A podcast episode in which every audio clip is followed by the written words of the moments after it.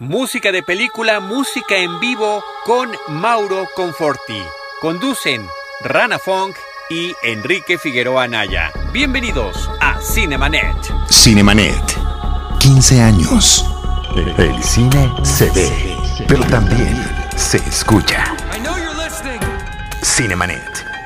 Con Charlie del Río, Enrique Figueroa, Rosalina Piñera y Diana Azul. Cine cine, y más cine. Cinemanet, decimoquinto aniversario. Bienvenidos.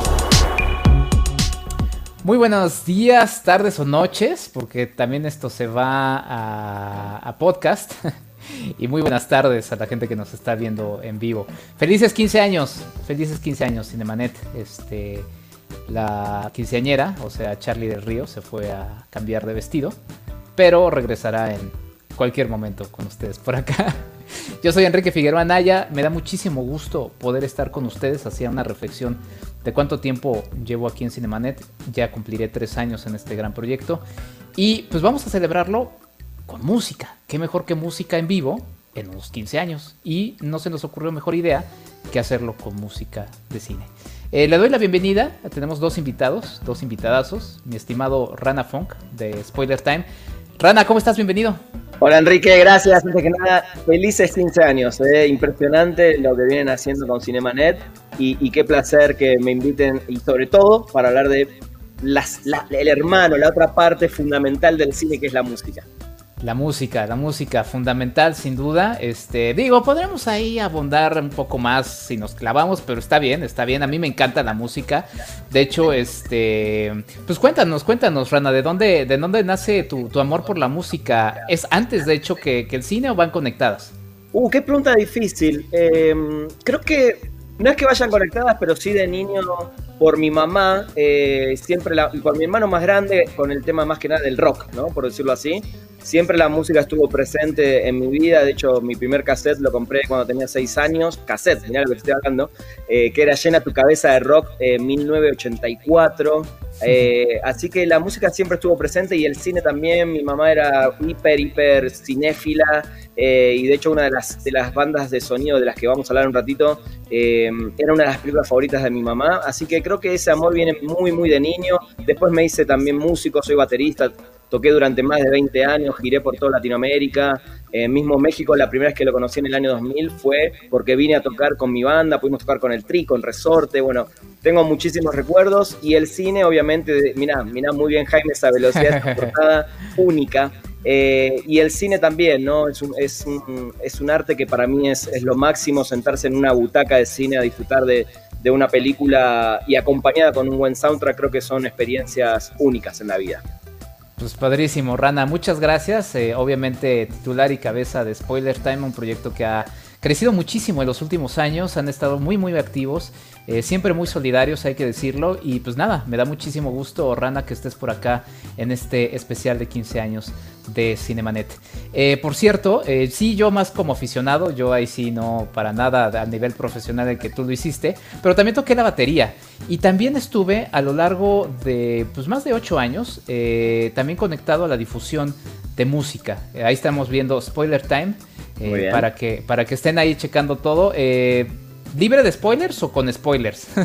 Mira, la realidad es que cuando entras a ciertos artículos eh, tenés que estar prevenido, pero por una cuestión de que estamos al día y al momento. Por ejemplo, mira, está bueno ese, ese de Mandalorian que se ve ahí, porque justamente dice, es easter eggs y detalles del último episodio que eh, fue de ayer, ¿no? Entonces, cuando entras a leer esos tipos de artículos, claro que vas a encontrar cosas que acaban de pasar en un episodio. Así que hay que estar, digamos, atento a, a, lo que uno entra a leer, básicamente. Para, para, Jaime, para, ya no bajes, no quiero ver el spoiler, aunque ahí había una imagen que ya también era bastante spoilerífica. Pero bueno, platicaba de mi paso por, la, por el periodismo musical porque a lo largo de ese paso tuve la oportunidad de platicar varias veces con un músico argentino llamado Mauro Conforti. Eh, creo que ya tres o dos veces, una de ellas justamente en la Cineteca Nacional. Aprovechamos a hablar de cine, pero la verdad es que no era el tema hablar de cine. Y ahora que me moví ya más a, lo cinematográfico, pues dije, pues qué mejor que tener a Mauro otra vez, pero tocando música de cine. Mauro Conforti, bienvenido. Ojo, a, spoilers no, ¿no? Spoilers. El Slave One de Boba Fett, ¿no? Qué gran entrada, sobre todo para este episodio, ¿no? ¿Cómo estás, Mauro? Bienvenido. Bienvenido, muchas gracias. Gracias, Enrique. Muy contento de estar aquí. Eh, desde mi estudio estoy en Buenos Aires y hablando de cine, que es placer, placer de la vida para mí.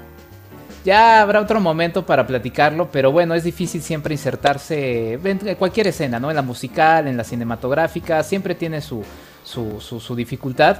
Eh, la verdad es que si fuera por, por talento, Mauro Conforti sería muy, muy sonado, muy conocido aquí en México. Se ha hecho una labor de, presencia, pero la verdad es que la calidad de Mauro Conforti es, es, impresionante. A mí me gusta mucho el trabajo que haces, no porque estés presente aquí, Mauro.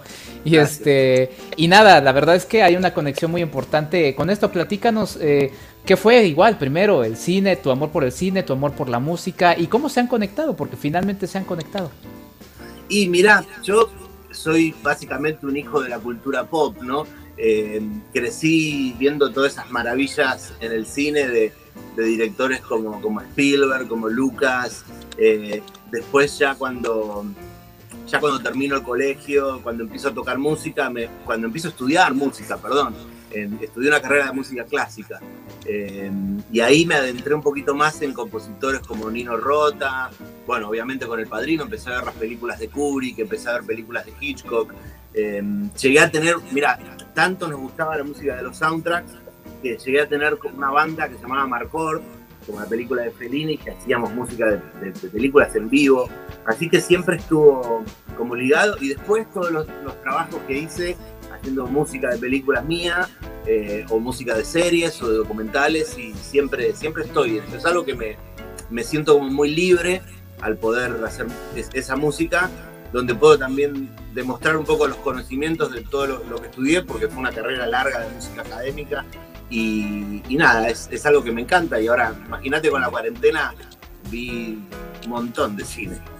Claro, claro, sí, afortunadamente es un momento en el que, digo, a pesar de la, situación, pues hemos aprovechado para, para ello. Eh, sí, es un tema el asunto de la música y el cine. Eh, a mí de repente no me gusta tanto cuando la música influye demasiado en, o más bien como que te...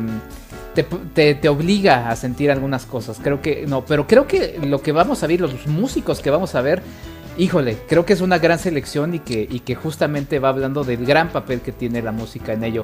Eh, ya Mauro...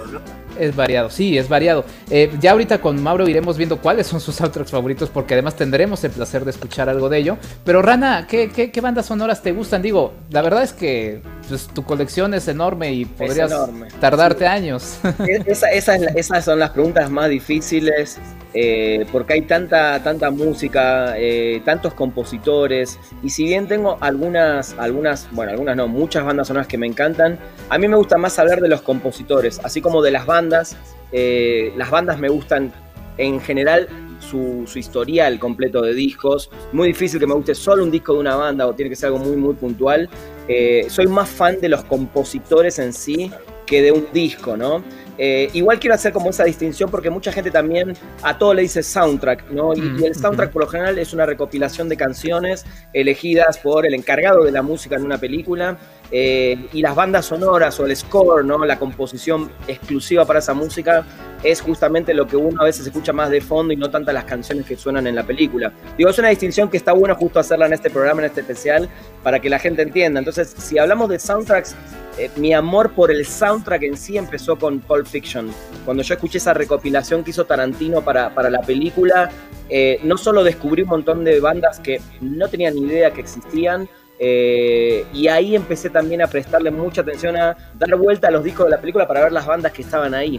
Eh, porque después, bueno, todo lo que sea composición, así como Mauro, yo creo que somos de la misma época y Tiburón, todo, lo que hizo John Williams finales de los 70, principios de los 80, fue lo que me metió definitivamente a amar el tema de la música en las películas y después una vez eh, metido ahí, nada, desde Bernard Herrmann, que fue para mí el papá de todo lo que escuchamos hoy, obviamente Morricone, del cual vamos a hablar, eh, y hasta el día de hoy creo que hay compositores, y uno de mis favoritos hoy es Ludwig Goranson, que es el que está haciendo la música de Mandalorian, ¿no?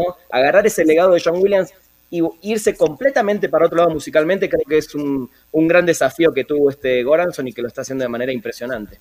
Sí, sí, sí, sí. Bueno, por lo menos musicalmente le están dando un giro. Ya luego podremos entrar en polémicas. Este, eh, Mauro, pues, ¿por dónde quieres arrancarle? Porque a partir del menú que nos tienes, y sí va a haber música en vivo, o sea, sí va a suceder. It's happened, it's just gonna happen.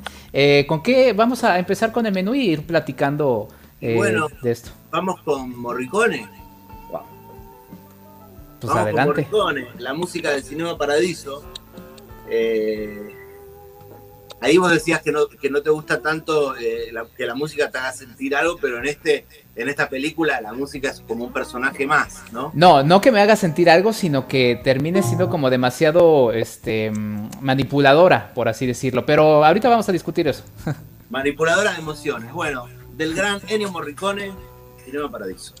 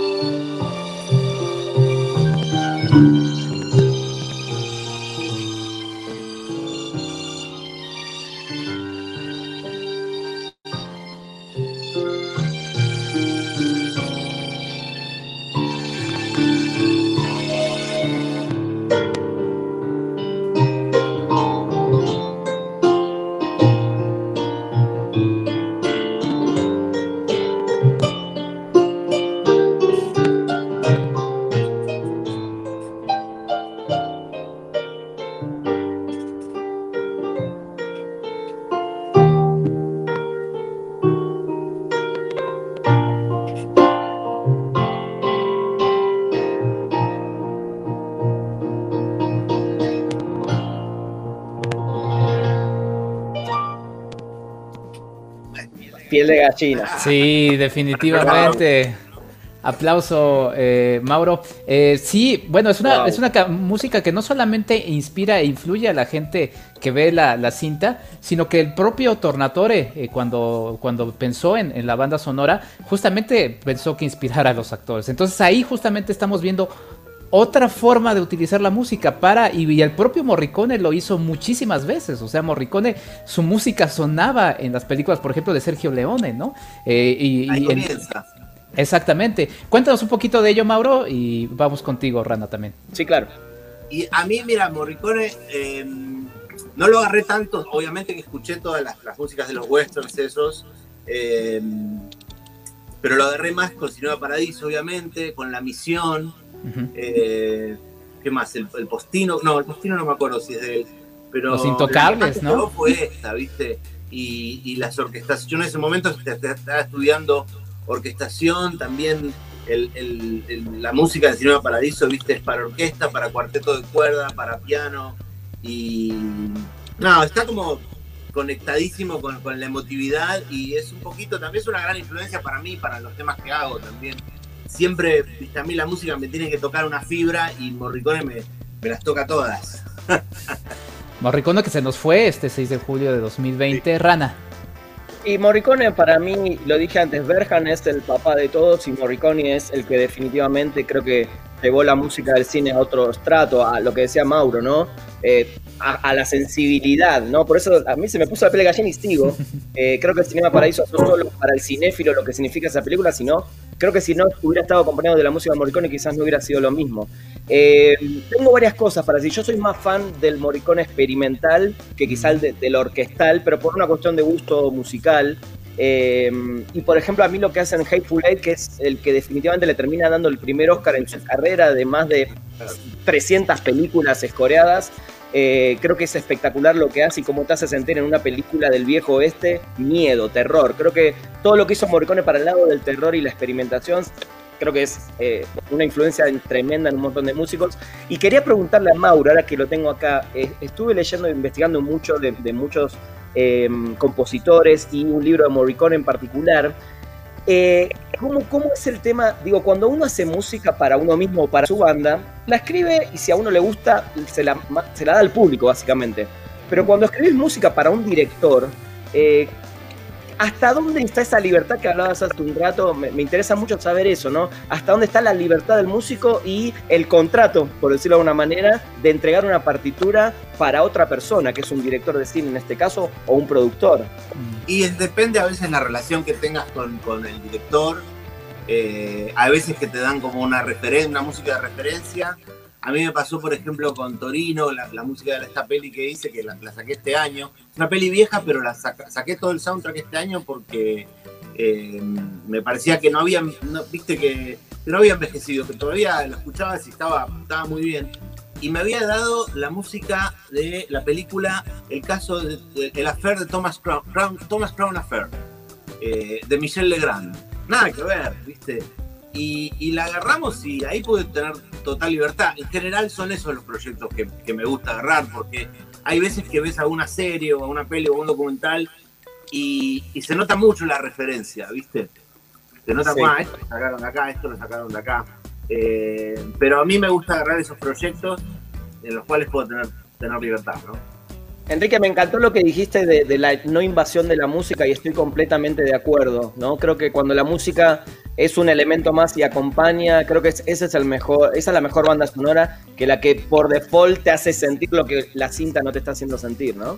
Pero aguanta, porque ahorita vamos a justamente hablar un poco más de ese tema con lo que nos va a tocar ahora a Mauro Conforti, porque justamente y ahí es donde yo veo esa, esa, en fin, Mauro, por favor. Eh, bueno, vamos a John Williams entonces. A ver si la conocen.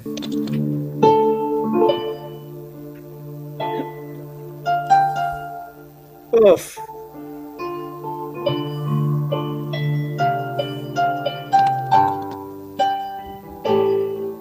Qué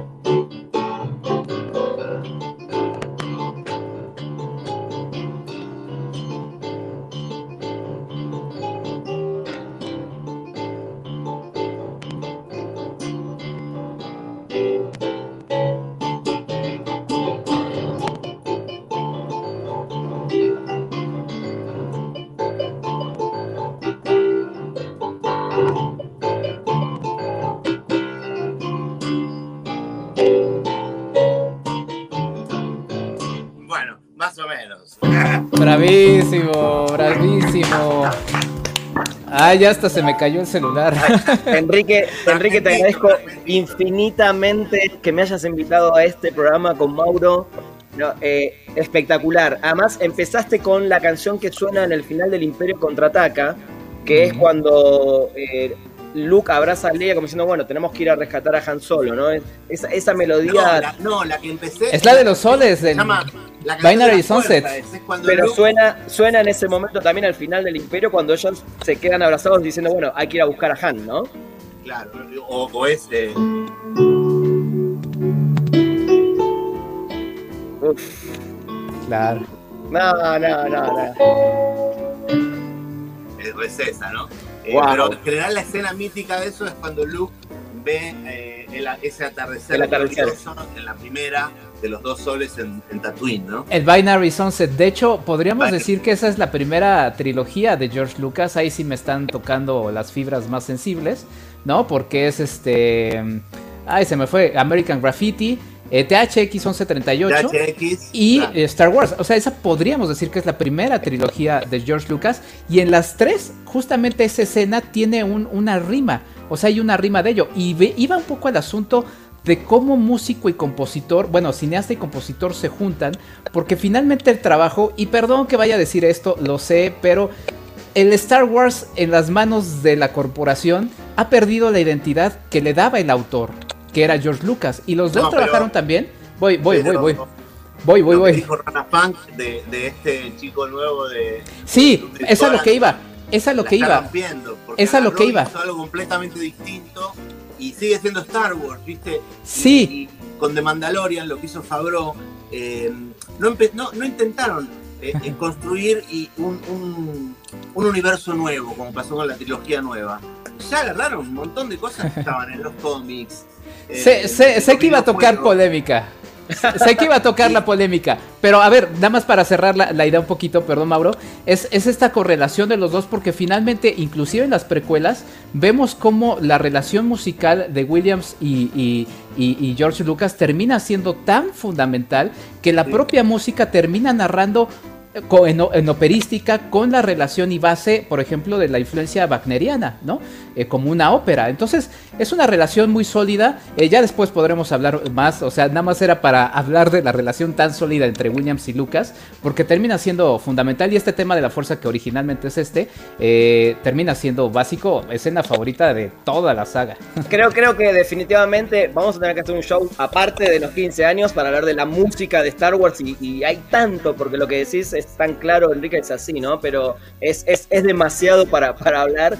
Pero, pero sí, yo aplaudo que ahora con el Mandalorian también exploren otro camino y, y, creo que es, es, fantástico lo que está haciendo Goranson, ¿eh? Y me gusta. Perdón, Mauricio, si te interrumpí con algo, nada más quería terminar la idea. No sé si gustas eh, completar. Para John Williams, con el que más está esa relación es, eh, con Spielberg, ¿viste? Porque si bien tengo entendido, eh, se lo presenta Spielberg. Se lo presenta, sí. Se lo presenta Spielberg, ¿no? Y bueno, las músicas de Spielberg sin, sin la. Sin, perdón, las películas de Spielberg sin la música de Williams sería. Williams es como el, Paul McCartney, ¿viste? De, la música del cine.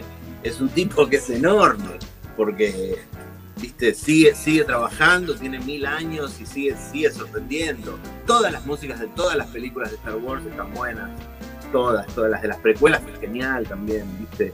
Eh, siempre es como un personaje más. Yo le hago mucho hincapié en, eso, que la, música tiene que ser un tiene que tener carácter, ¿viste?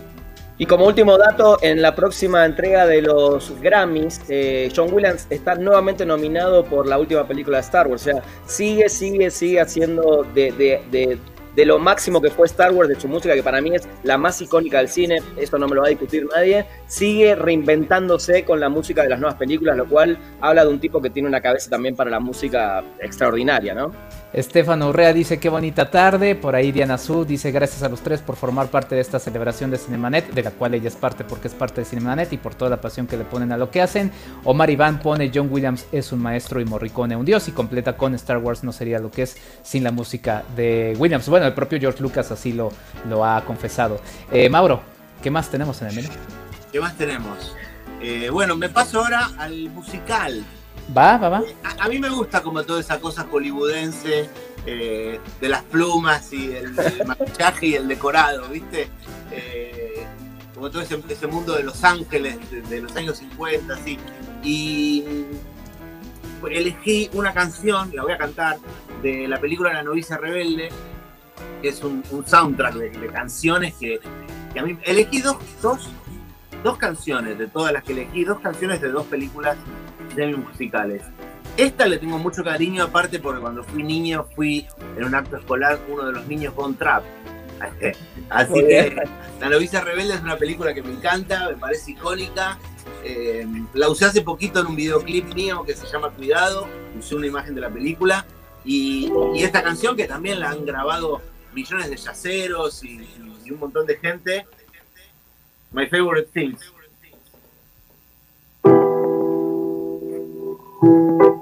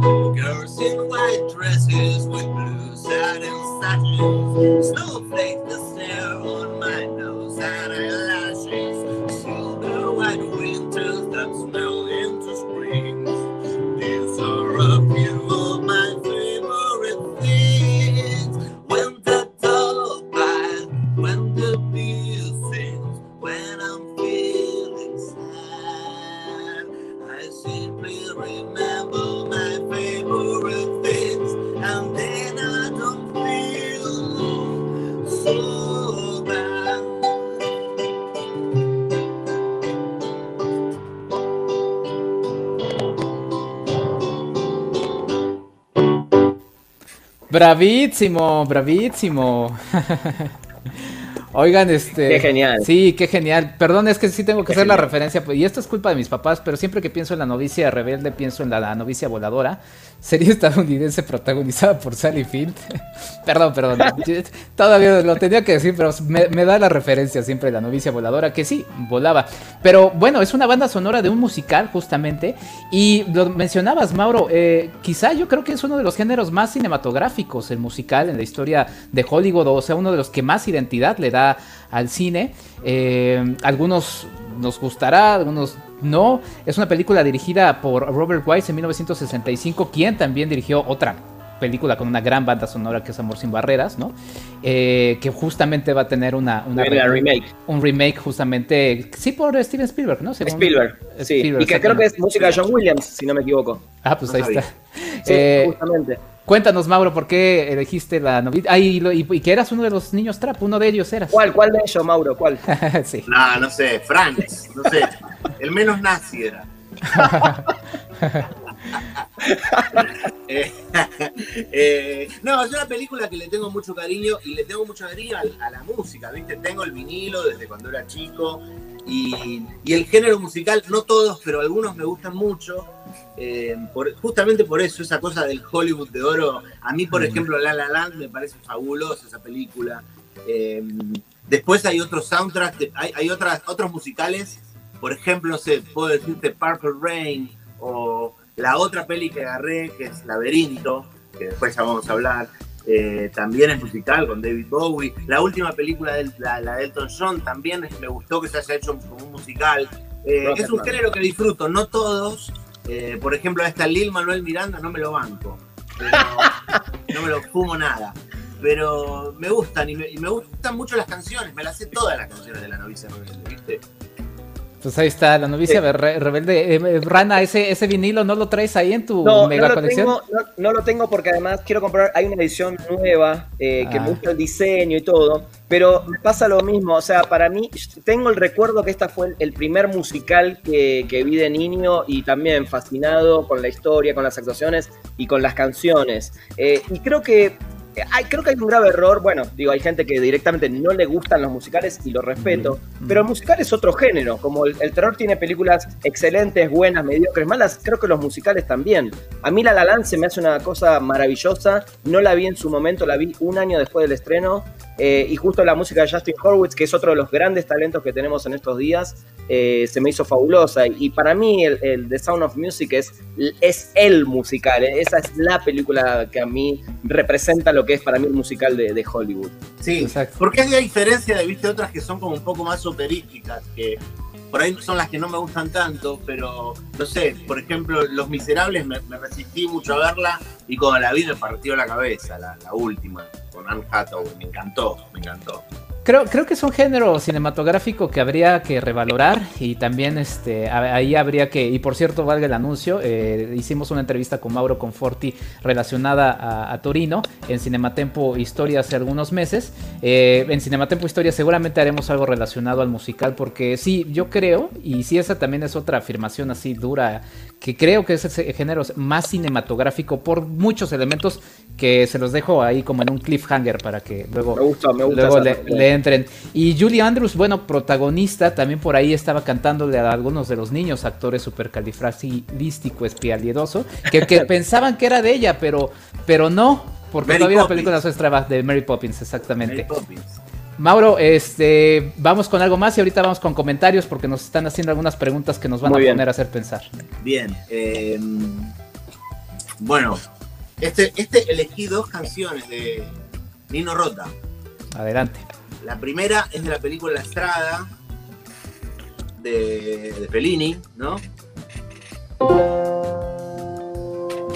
Esta era una de las canciones que hacíamos con el grupo que yo tenía, se llamaba Que dice así.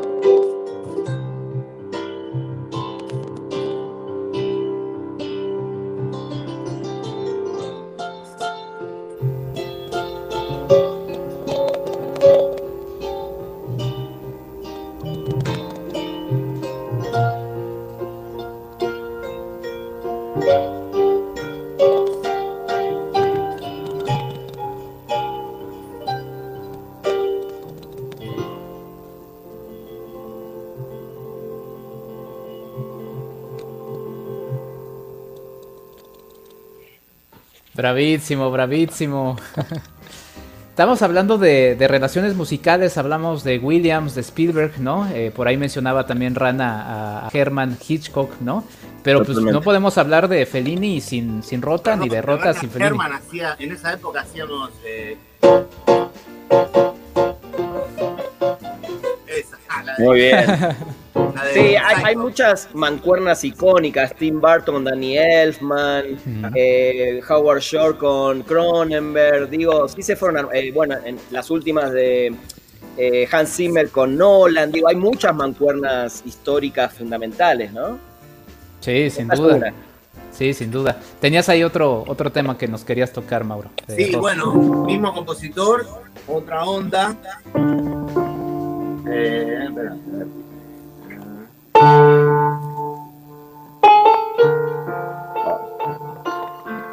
Justo, verá, para tu entrevista.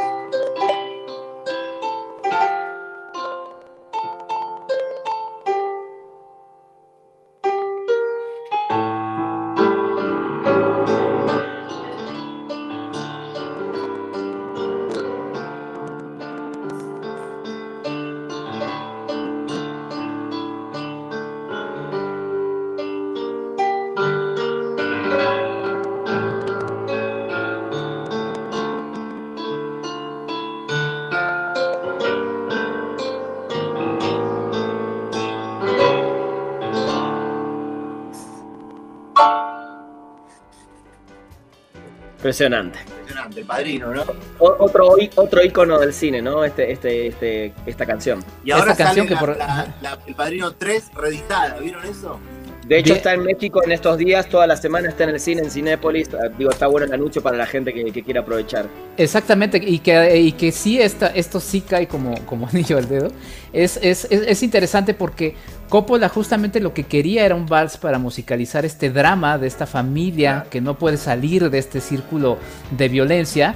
Y creo que la tercera película del Padrino eh, merece ser muy revalorizada justamente en esta, en esta idea, ¿no? Entonces, este, a mí me, pa- me parece una, una saga muy interesante y bueno, justamente también parte de la primera, ahí está, está, pues sí, claro, no podría ser de otra manera.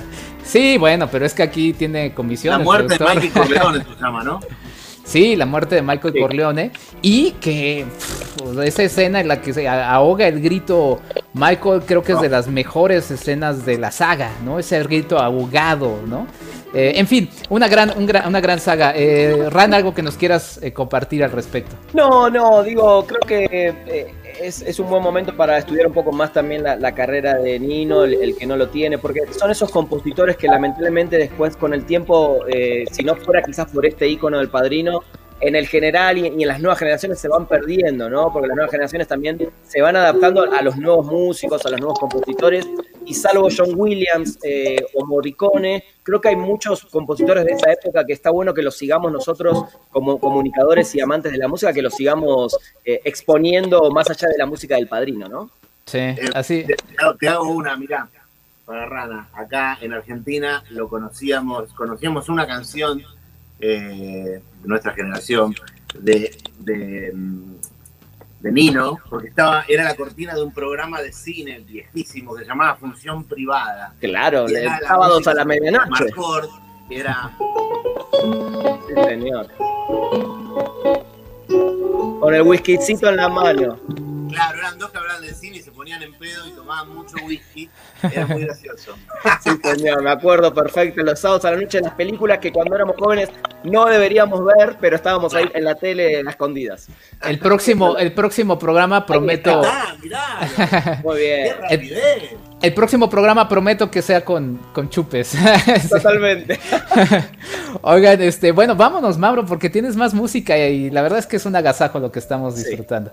Bueno, elegí una de, de uno de los, de los compositores así de música de electro eh, pop, sintetizadores, que también es otra faceta que me encanta.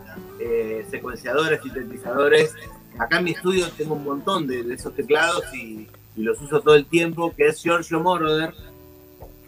Hizo la música de la película Expreso de Medianoche, una película terrible que un tipo lo meten en cana en Turquía, en una prisión reduda. Ah, mirá, ahí está el está. no sé si me escuchaste, Mauro, al principio. Esa era la película de mi mamá. eh, creo que era una de las películas.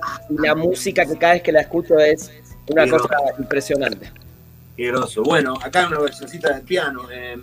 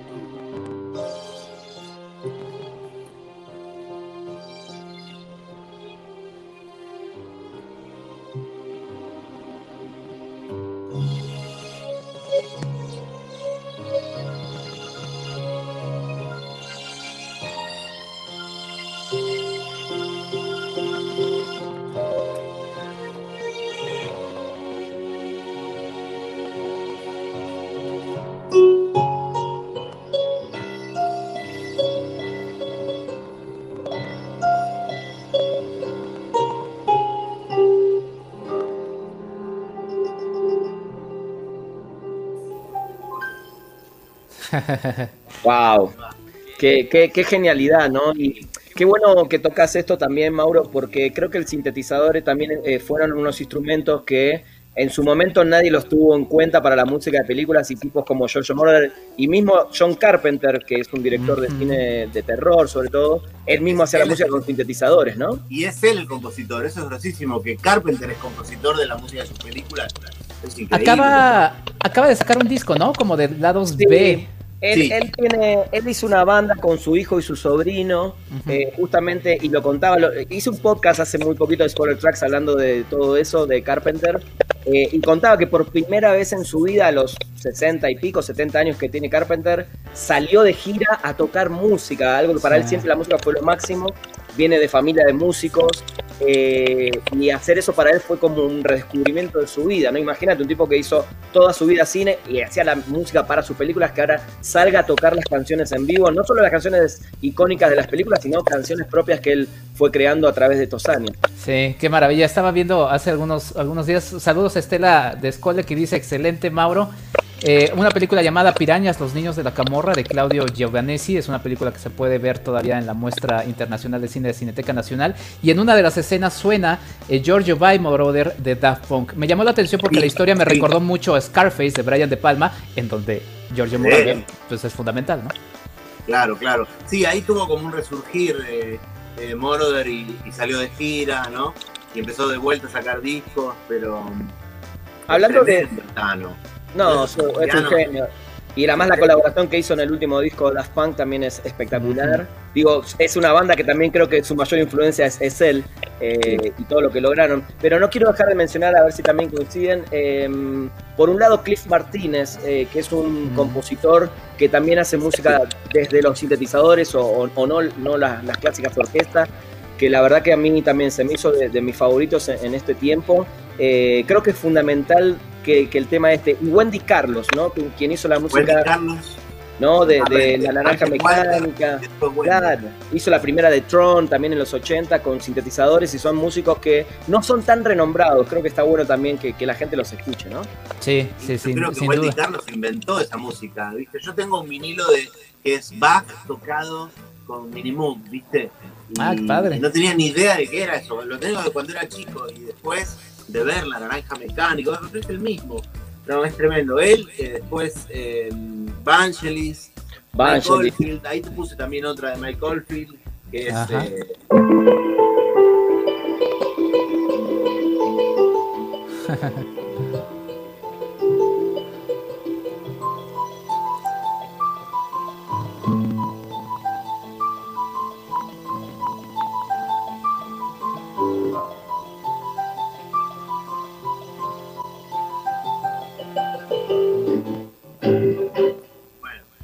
el exorcista, Sí, se usó en el exorcista.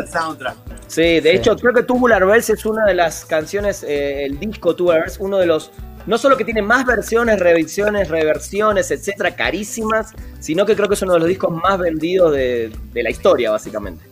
Sí, sin duda. Bueno, obviamente la música del exorcista de, de, William Friedkin de 73 es una de las más conocidas, pero también eh, hay, hay en las otras dos secuelas y también creo que yo siempre estoy en la revalorización de las secuelas así olvidadas y vapuleadas por la crítica. Creo que el exorcista 3 es un ejercicio también muy interesante, pero eh, y es una película de, de horror Ah, se dice, pero yo lo veo más como un drama. Y a mí me gusta más verlo como un drama. Este drama de. Se me olvidó el nombre del padre joven, el que es, boxeador, el que termina enfrentándose finalmente a este Pazuzu, ¿no? Eh, y bueno, la verdad es que es una película eh, muy interesante. El Exorcista. Y antes de esa, y es que justamente con el tema que decía Rana de los sintetizadores, pues inclusive hasta con solo tres notas, y creo que eso es uno de los temas más importantes de la serie que, de la que nos vas a tocar eh, también algo de música, Mauro este, se pueden hacer cosas espectaculares y en estos ambientes lúgubres, ¿no? Que nos, que nos, justo nos pone, la, vamos a terminar desplumados, Rana, de tanta piel chinita. Totalmente, pero déjame recordar que la música del Exorcista 2 es de Morricone. Sí, sí, claro. Ah, mira, mira, mira. Y quizá ahí sí es de las pocas cosas interesantes de esa película, pero bueno. Probablemente. Yo la 3, sabes que no la vi, el Exorcista 3. vale la pena. Vale la pena, El Exorcista 3, no me acuerdo ahorita, pero sí vale la pena, es uno de esos ejercicios, es que, miren, ahí podemos hacer una, un ejercicio, es que yo estoy en la revalorización de todas las precuelas de Star Wars, revalorización de, de esta tercera de Padrino, que bueno, dicen que la nueva versión está, está muy interesante. El Exorcista 3, que ahorita les digo, ay, déjenme ver, estamos de, es de William, eh, del 90. Ah, pues del mismo año de Padrino y así. tal cual. Pues adelante, Mauro. Em, Con la serie de televisión. O la, ah, que quieras, porque nos quedan. o la que quieras. La misma línea de, teclados y sintetizadores. Esta, esta canción es de una de mis series favoritas, que es Twin Peaks, del maestro David Lynch. El compositor es Angelo Badalamenti, otro tano más, otro italiano. Y también la música es como un personaje más. Eh, es, la serie es como, para mí es la madre el padre de todas las series que, te dejan con el cliffhanger. Eh, a mí fue la, serie que este, me moría por ver el capítulo siguiente y cuando, bueno, cuando salió la temporada 3 de Netflix hace un par de años, no lo podía creer. Y la música...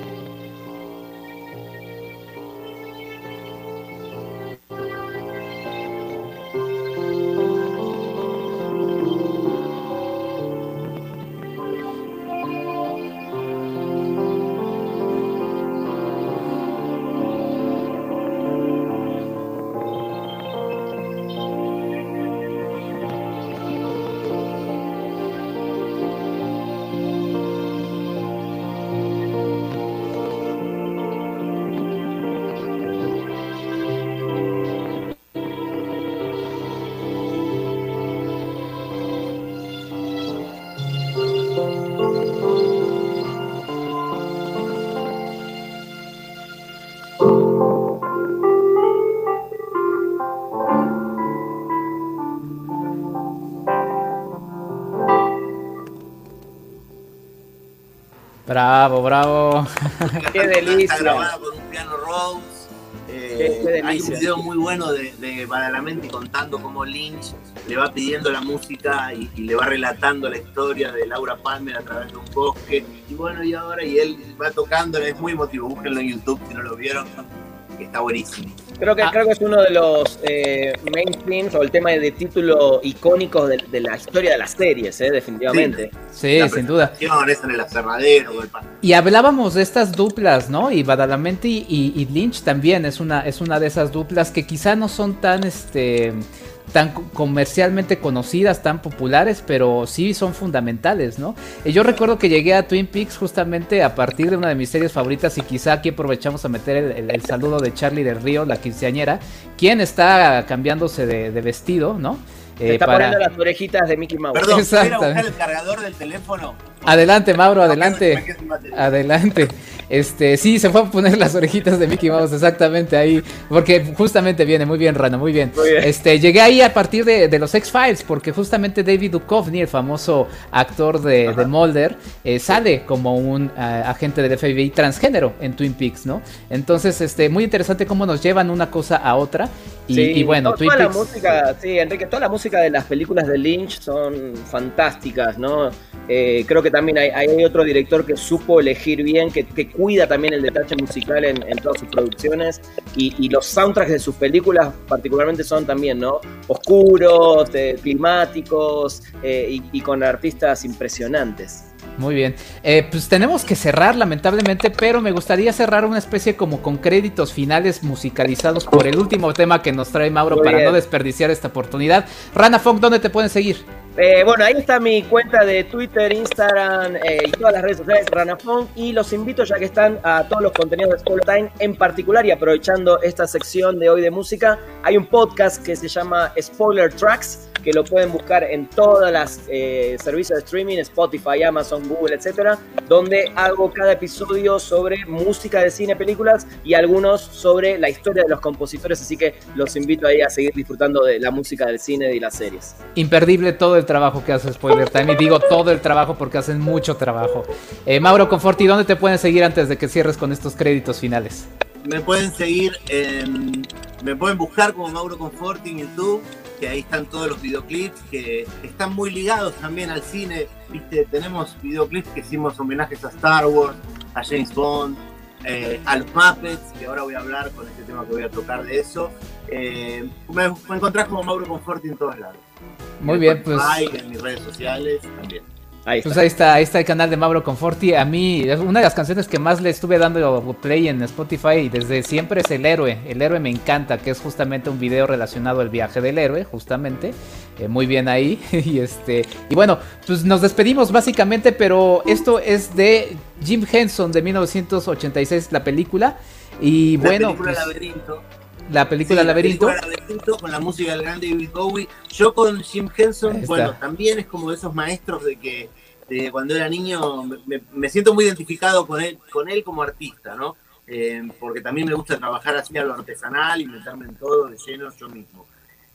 La historia de con Henson es que hace unos años hicimos un video que se llama El encanto bajo el mar, con marionetas al estilo de los Muppets. Y estaba yo y toda mi banda caracterizada como Muppets en un show y estábamos tocando juntos. Y el video quedó tan bien que lo vio la hija de Henson y me, me, invitaron, a, me mandaron una felicitación y me invitaron al taller donde hacen los muñecos en Nueva York.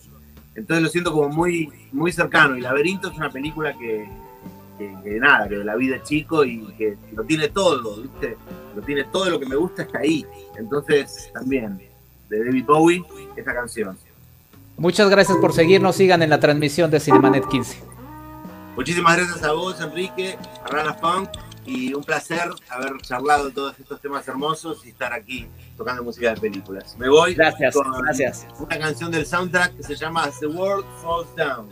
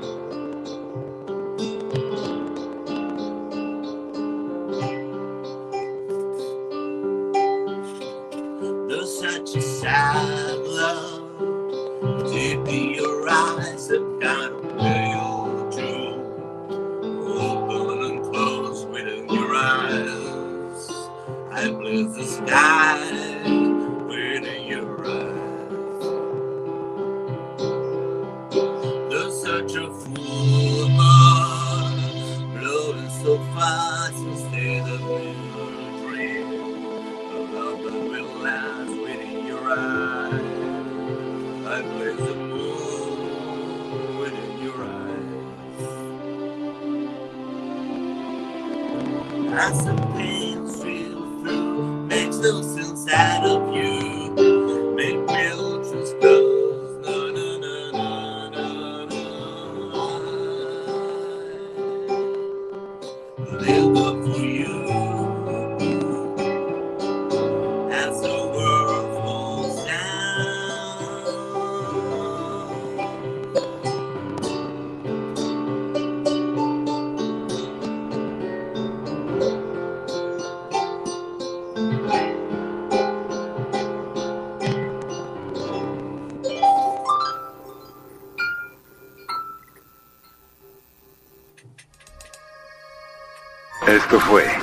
Cinemanet, decimoquinto aniversario.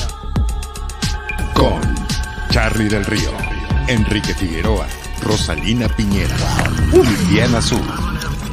Cine, cine, cine y más cine.